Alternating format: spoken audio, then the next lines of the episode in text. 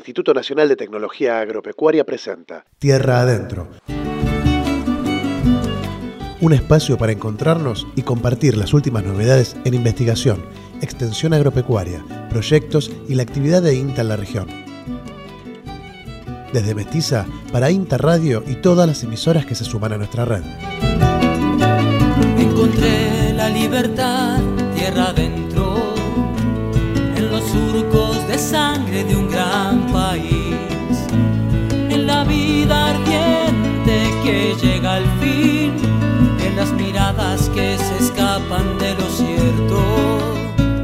Encontré tu corazón tierra adentro, en los cuentos de la noche y la esperanza. Hola, ¿cómo les va? Novena misión de Tierra Adentro, el programa del Instituto Nacional de Tecnología Agropecuaria que te acerca a las novedades en investigación y la ciencia relacionada con el agro. Desde el aire de Mestiza, el INTA te cuenta el trabajo que realiza en toda la región. Nos estás escuchando en mestiza.org o a través de la app y en Pergamino por el 101.7 de Radio La Posta. Puedes comunicarte a través de las redes buscando Mestiza Junín o por mensaje de teléfono al 11 6058 5577 o directamente en la agencia del INTA más cercana. Todas las semanas te adelantamos las notas que vamos a trabajar, pero en esta ocasión queremos aprovechar la apertura para solidarizarnos con nuestros compañeros y compañeras que trabajan en la investigación de la agricultura familiar en Patagonia Norte, en Cuyo y en el NEA. Como ya es sabido, el Consejo Directivo de nuestra institución decidió su cierre, reduciéndolos a áreas de trabajo en las estaciones experimentales. Sumado a esto, también dejarán de funcionar 25 agencias de extensión rural en todo el país. A pesar de esta situación y en solidaridad no solo con los trabajadores y trabajadoras, investigadores, extensionistas, sino también con las organizaciones y productores que se ven afectados, seguimos igual adelante para cumplir con nuestra misión, que ha constituido el INTA en una política pública de más de 60 años y que apunta a impulsar, vigorizar y coordinar el desarrollo de la investigación y extensión agropecuaria y acelerar con los beneficios de estas funciones fundamentales la tecnificación y el mejoramiento de la empresa agraria y la vida rural. Sí, palabras de aquella vieja ley tan vigente hoy del año 56 de creación del INTA. En el programa de hoy tomamos la ruta 65 y allí pegadito al camino nos encontramos con el campo de los hermanos Calderón, una experiencia de transición hacia la agroecología y con quienes vamos a aprender un poquito más de cómo es este proceso. Hace pocos días se conmemoró el Día Internacional del Agua, Día Mundial del Agua precisamente, y vamos a compartir dos realidades contrapuestas que tienen al INTA como protagonista. En Jujuy vamos a conocer cómo se trabaja para asegurar el acceso y en Rojas cómo se monitorea el río y las napas junto con la CONAE para generar datos que sean de uso agronómico. Por último, acercándose la fecha de cosecha de la soja y para evitar que nos sorprendan las lluvias, te acercamos algunas recomendaciones en caso de que contemos con exceso de humedad que puedan deteriorar la calidad de nuestra producción. Mi nombre es César Baldoni y junto con el equipo de trabajo de todo el territorio de las agencias del INTA y el apoyo técnico de Radio Mestiza, arrancamos, transitamos tierra adentro.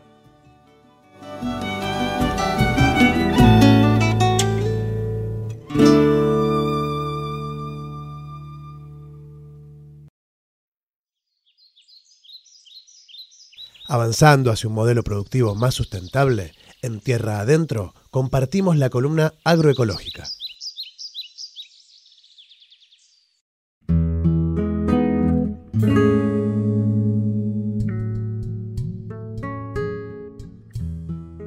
Marcos y Marcela Calderón son productores de Baigorrita.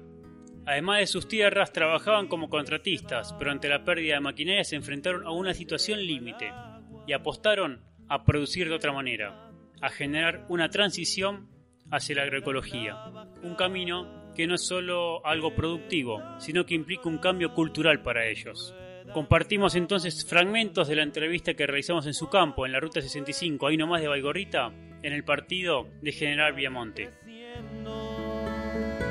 Y de tanto mirar se me va perdiendo y Estamos en Baigorrita, en el cuartel noveno de General Viamonte. Vamos a ir, vamos a contar el proceso de transición que tuvimos desde la agricultura convencional a la agricultura orgánica o agroecológica. Éramos contratistas, trabajábamos unas 2.500 hectáreas, alquilábamos campo, hacíamos servicios y trabajábamos el campo nuestro. Este, y un día se nos quemó un tractor y eh, tomamos la decisión de no seguir más ese sistema y salir de ese sistema. Y bueno, ahí empezamos a asesorarnos y empezamos primero con la huerta, hacer la huerta orgánica, ¿no? El primer año. Después empezamos eh, en la biodinámica, también empezamos a trabajar en la huerta y después comenzamos a trabajar eh, tres hectáreas de campo de manera natural, de manera orgánica. Y cada año íbamos agregando el doble de hectáreas. Así empezamos a sembrar calabaza, después sembramos, eh, comenzamos con dos hectáreas de trigo, después hicimos seis hectáreas de trigo, el año pasado hicimos dos hectáreas de trigo orgánico y también eh, incluimos los ovinos. Comenzamos a hacer un pastoreo rotativo, horario, vamos a decir, este, largamos las ovejas una hora en la mañana y una hora a la tarde, y bueno, y así comenzamos con 20 ovejas y hoy aproximadamente tenemos 300 ovejas. Mira, eh, lo primero que, que hicimos o que empezamos a hacer fue un curso con Javier Sousa, o nos empezamos a contactar, digamos, en este eh, proceso de transición de intercambios de semillas. Bueno, ahí, digamos, ahí como una, aparece una parte del, abanico.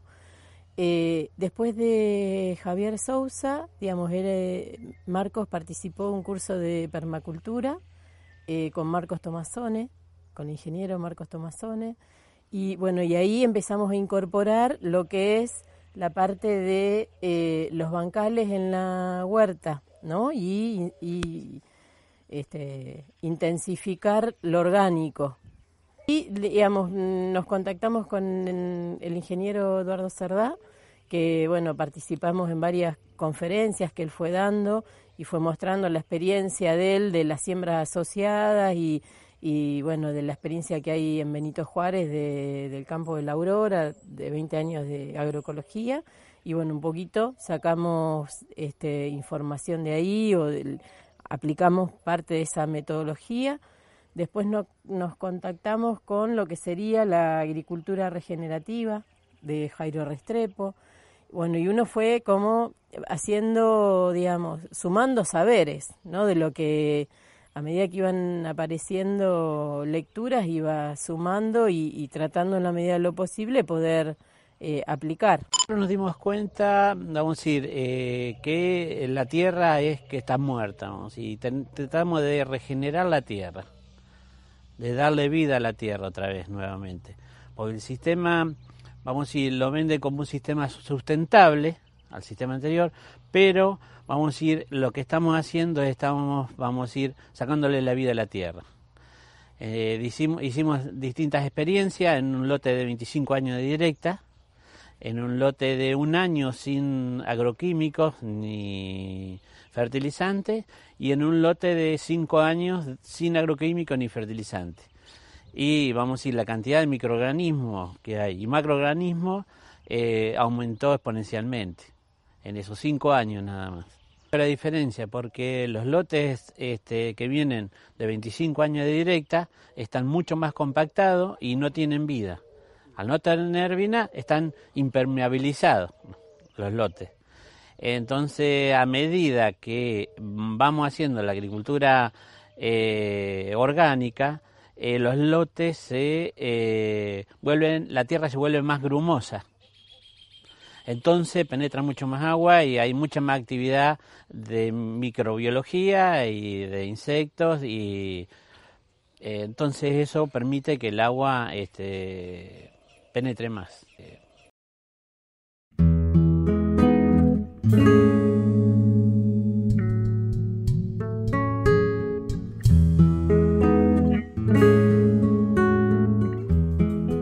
Hace unas semanas se conmemoraba el Día Mundial del Agua. Para el INTA, la relación entre la producción agropecuaria y los recursos naturales siempre ha sido un tema de importancia y se refleja en proyectos que mejoran tanto la producción como la calidad de vida de la población rural.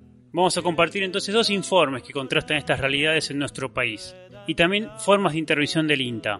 En Jujuy compartimos un trabajo de INTA Informa Radio y el testimonio de Carmen Benicio de Abrapampa sobre el acceso al agua para comunidades originarias. Se me va perdiendo y de solo mirar. Hola, nosotros trabajamos en la comunidad de Querella Agua Caliente. Esta vez estábamos en el paraje de Pabellón a través de una demanda y las visitas que podíamos hacer donde observamos eh, la falta de agua justamente para uso integral de las familias. Y cuando nos dan las convocatorias de los proyectos especiales Pro Huerta, llegamos con la propuesta, la cual fue aceptada por la familia, donde tiene que llevar adelante eh, los trabajos, la contraparte, la comunidad y los materiales se iba a hacer cargo el proyecto. Mm, la comunidad es muy bien organizada, se organizaron los responsables de obra, quienes estaban a cargo de recibir y controlar los materiales que llegaban. Esta obra consistía en eh, la captación del agua y la instalación de mangueras de casi 13 kilómetros y medio. Y después terminando con eh, 13 tinacos en cada familia, la cual compartían de 600 litros y uno que era comunitario, incluso para los animales silvestres se encuentra en la parte medio, porque la comunidad está dividida por eh, dos partes, una parte alta que es la parte de la serranía, donde está toda la producción, y una parte baja que eh, también eh, comparte con los animales silvestres, así que veían que esa es la parte más difícil que nosotros hemos tenido para trabajar porque no tenían agua, tenían agua que captaban de las lluvias, eso daban tomar a los animales, incluso ellos para tomar la hacían hervir y eso es lo que usaban. Recorrer los kilómetros que, son 5 kilómetros a 10 kilómetros para poder tener la fuente de agua más cercana. Eh, fue impresionante, hasta el día de hoy puedo compartir con ellos y llegar hasta sus casas, tienen el caño ahí en la casa y era impresionante ver los bidoncitos que ellos tenían de antes, las carretillas o los burros también lo usaban porque trasladaban en los burros el agua. Y ahora es abrir la canilla y tenerlo en la casa. Eh, no, los, las abuelas, la gente está muy agradecida.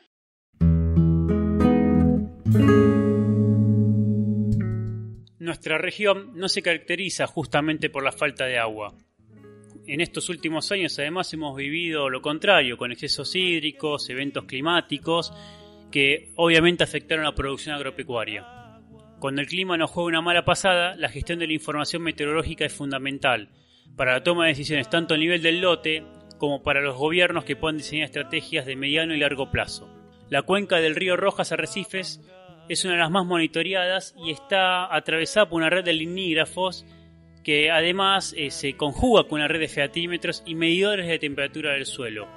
Toda esta información que es generada por el INTA y la CONAE se comparte mensualmente con la comunidad de Rojas. Escuchamos entonces un compilado de testimonios de Juan Carlos Lisa, Sofía Abrilenco y Francisco Damiano del INTA y Marcelo Uriburu de la CONAE que nos dan más detalles sobre esta interacción de información que después es utilizada con criterios agronómicos yo voy tierra adentro. En la cuenca del río Arrecifes tenemos instalada una red de monitoreo hidrológico en la cual se miden alturas de los ríos en diferentes puntos de la cuenca. Actualmente hay siete limnígrafos instalados en la cuenca. Eh, y con ellos obtenemos eh, alturas que luego se transformarán a caudal y estos caudales nos servirán para eh, ser ingresados en los modelos hidrológicos. Lo que queremos representar es lo que está pasando en la realidad, la parte hidrológica, representar un sistema real, pero de un modo más simplificado, de tal manera que nosotros podamos obtener algunos datos y con esos datos este, eh, generar información relevante para, para la cuenca. Bueno, el trabajo que venimos desarrollando eh, en conjunto con el INTA, el Instituto Nacional de Tecnología Agropecuaria, eh, es la instalación de una red en la cuenca del Arrecifes de instrumentos limnigráficos. Eh, limnígrafos que esencialmente lo que hacen es medir el nivel del río en distintas secciones de interés. Eh, ya tenemos una red funcionando hace algunos años con información que es medida automáticamente y se transmite a una página web que puede ser consultada habitualmente por los municipios o por cualquier persona que entre. Eh, estos limnígrafos tienen un sensor de presión que esencialmente lo que miden es la distancia que hay entre la superficie del, del río en algún momento, en cada momento que uno mida, y ese sensor. Ahora, ese, ese valor que se va eh, almacenando y transmitiendo tiene, tiene valor solo local, para uno poder vincular ese, ese valor local de nivel de río con, por ejemplo, las cotas del terreno, cotas de puentes o cotas en las calles, eh, necesita referirlo a un mismo plano, que normalmente se toma como plano de referencia eh, el plano IGN, que esencialmente es el nivel medio del mar. entonces lo que hoy vinimos a hacer es a tomar con un GPS diferencial que es de muy alta precisión la cota que tiene en este momento el, río eh, con respecto a ese plano de referencia. Entonces, conociendo simultáneamente lo que ha registrado el limnígrafo, podemos inferir cuál es la, la cota IGN del sensor. Con lo cual después cualquier lectura que uno vaya tomando puede ser vinculada a ese plano de referencia y ver qué impacto tiene eh, a nivel de, digamos, hasta qué, hasta dónde inunda el río, por ejemplo, o puede comparar las cotas del río en distintas secciones, pues están todas referidas a un mismo plano. Están midiendo eh, en forma continua los datos de altura, están programados eh, actualmente para que midan cada una hora el dato de la altura, del, nivel del río, y a su vez las, los diferentes municipios instalaron escalas limnimétricas que el trabajo que estamos haciendo puntualmente hoy es poder eh, llevarlos todos a un mismo plano de referencia y poder relacionar la medición que se hace con el limnígrafo y eh, la, escala. el, poblado de Rojas podamos tener información certera, precisa eh, y lo más a tiempo posible de, los efectos climáticos. En, este último tiempo vemos que si bien las precipitaciones a nivel general este, son normales, podríamos decirlo, pero tenemos distintos eventos que hacen que, se concentren esas precipitaciones en determinados tiempos cortos eh, y eso obviamente siempre trae un perjuicio para tanto sea para la parte productiva pero como para la parte urbana. Los productores obviamente eh, hay, varias implicancias que tienen que ver con la planificación de, su explotación, de, ver cómo, cómo realizan este, sus trabajos diarios, tanto sea en lo agrícola y, lo ganadero y en, otras tenemos porcinas. Eh, en ese sentido, bueno, lo que nosotros siempre intentamos intentando dar eh, es el, nivel del río y a partir de, esa información el productor va viendo cómo, eh, cómo se puede estar manejando con una previsión en cuanto tanto sea para los insumos también, pero también como para sus actividades diarias. A través de, estos equipamientos, tanto sea que, que, el INTA, la CONAI, se vienen este, implementando, nos permite generar información eh, muy útil para la comunidad. Apoyamos a los grupos de trabajo que no cuentan con este instrumental, del cual lo que da garantía de trabajar con, con GPS geodésico es que se logra una precisión cercana al centímetro que está muy por eh, mucho más precisa que cualquier plano topográfico de los que están vigentes, por ejemplo, el modelo digital de terreno, del cual las precisiones en área de llanura está eh, cerca del metro y eso es una diferencia muy grande para poder eh, comparar alturas de los arroyos y más en un momento de, mm, alerta hídrica en el cual se requiere eh, conocer con precisión cuál es la altura que está teniendo el momento actual. La importancia de, tener toda la red de linígrafos y escalas en una misma cota de referencia hace que puedan ser los datos medidos en, los linígrafos la altura eh, comparables. Bueno, por otra parte, la CONAE está instalando una red de sensores de humedad de suelo que tienen distintos propósitos, pero esencialmente yo hablé de la misión SAOCOM, que, cuyo uso principal o uno de sus usos principales va a ser la estimación de humedad de suelo pero los modelos que permiten estimar a, partir de las imágenes tomadas por el SAOCOM necesitan ser calibrados, con lo cual es muy importante tener en distintos puntos eh, mediciones in situ de la humedad de suelo. Es por eso que CONAE viene desarrollando una, una red en, distintas, en distintos puntos de, de, la región pampeana, digamos, eh, recientemente, o hace un tiempo corto, hemos instalado eh, sensores de humedad de suelo eh, tanto en Pergamino como en Rojas, con, de nuevo con un importantísimo apoyo de, del INTA. Esos son sensores in situ clásicos, están puestos a distintas profundidades, uno a 5 centímetros, hay otro a, cerca de 50 centímetros, como para tener una idea del perfil de humedad de suelo en las primeras, digamos, en los primeros centímetros de, de, suelo, que son los de mayor interés para uso agronómico e hidrológico. Toda la información que se va recolectando durante en forma trimestral, eh, tanto del clima como de altura del río. La llevamos a un informe de monitoreo de la cuenca, en el cual eh, uno puede encontrar tanto información climática como de estado hídrico de los suelos, humedad de suelo. Y bueno, tenés eh, las alturas diarias del trimestre, las, eh, la información climática y el estado hídrico de, de, la cuenca a nivel de suelos, nivel de suelos. El agua es un derecho humano. Cumplir con el derecho de acceso al agua permite el acceso a otros derechos, como la salud y el bienestar general de las personas. La Convención de los Derechos del Niño exige que los estados luchen contra las enfermedades y la malnutrición mediante el suministro de alimentos nutritivos y agua saludable.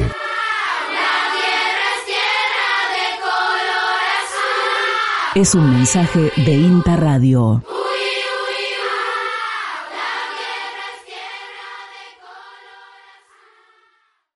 La innovación es un motor para el desarrollo nacional. Generar conocimientos y tecnologías para el sector productivo es nuestra misión.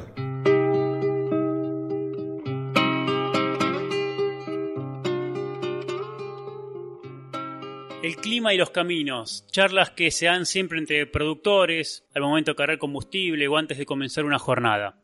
Cosechadoras, camiones con granos pueblan la ruta 188 con el maíz que sale de los campos y en breve le tocará el turno a la soja. Sabemos que el momento de la cosecha puede tener sus complicaciones, sobre todo si se suceden eventos climáticos, como los que recordarás de hace un año, cuando las lluvias excesivas no permitieron el ingreso de maquinaria y la humedad afectó a la calidad de los granos. Para estar mejor prevenidos, escuchemos a Rubén Roscoff, que nos brinda detalles para trabajar con excesos de humedad en granos y en la post cosecha. Y otros que siguen peleando La recomendación número uno es eh, secar el grano, bajar la humedad para que el hongo no se pueda seguir desarrollando. Eh, luego enfriar rápidamente ese grano por aireación tradicional o refrigeración artificial. Para aquellos que venían pensando en almacenar en silo eh, el panorama quizás se le complicó un poquito más. Muchos tenían la eh, hecha la compra de la bolsa antes de la campaña y bueno, vinieron estos temporales que le alteró la calidad. Ahí la recomendación de parte nuestra del INTA es si tenemos soja con alto porcentaje de grano dañado y alta humedad, es planificar el embolsado como un sistema estrictamente temporario, eh, no excedernos más allá de tres semanas, cuatro semanas, eh, tenerlo en vista que es una situación coyuntural hasta que yo pueda disponer de, caminos o, hacer un mejor arreglo con alguna planta de acopio o bueno, disponer una mejora de comercialización en el grano que quizá ahora no lo puedo hacer. Si el grano de soja tiene algo menos de humedad, estamos hablando de 15,5, 16% de humedad, y aprovechando que se vienen los días de invierno, que baja la temperatura, eso también va a hacer que baje la temperatura del grano y yo eh, me puedo extender un poquito más en el periodo de almacenaje de esos granos en la bolsa. podemos pensar alrededor de dos meses, eh, tres meses, eh, pero ahí la herramienta fundamental para decidir con la bolsa o sacar los granos va a ser el monitoreo. Tierra Adentro, una producción del INTA en colaboración con Mestiza. Cultura y comunicación comunitaria.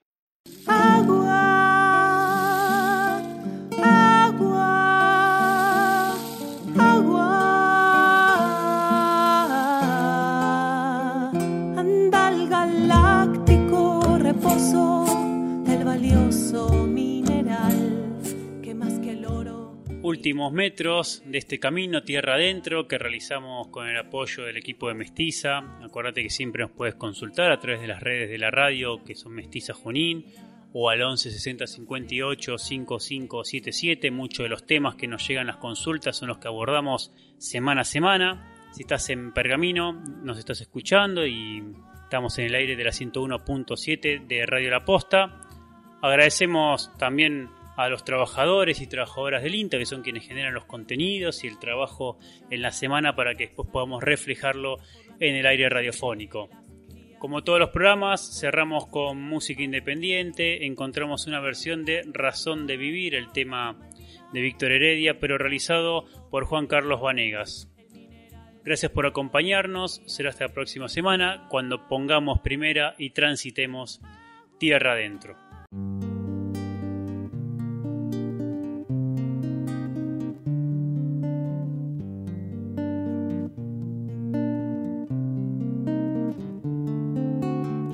Para decidir si sigo poniendo esta sangre en tierra. Este corazón que bate su parche sol y tinieblas. Para continuar caminando al sol por estos desiertos.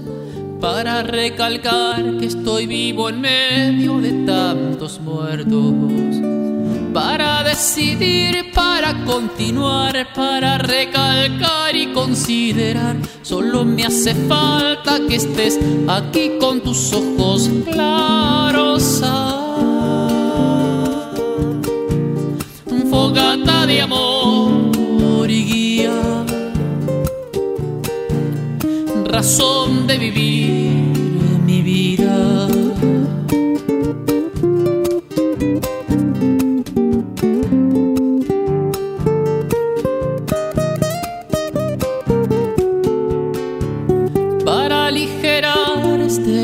peso de nuestros días, esta soledad que llevamos todos islas perdidas, para descartar esta sensación de perderlo todo, para analizar por dónde seguir y elegir el modo, para aligerar, para descartar, para analizar Solo me hace falta que estés aquí con tus ojos claros. Un fogata de amor y guía. Razón de vivir mi vida.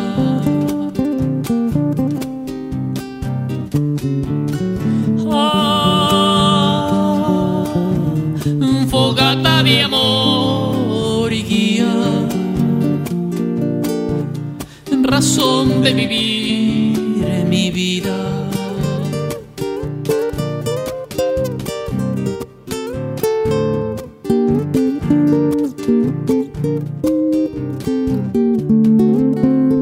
Para combinar lo bello y la luz sin perder distancia. Para estar con vos sin perder el ángel de la nostalgia para descubrir que la vida va sin pedirnos nada y considerar que todo es hermoso y no cuesta nada. Para combinar, para estar con vos, para descubrir y considerar, solo me hace falta que estés aquí con tus ojos claros. fogata de amor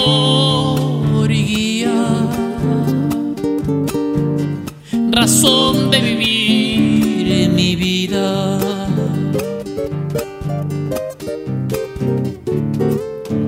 Ah, fogata de amor y guía,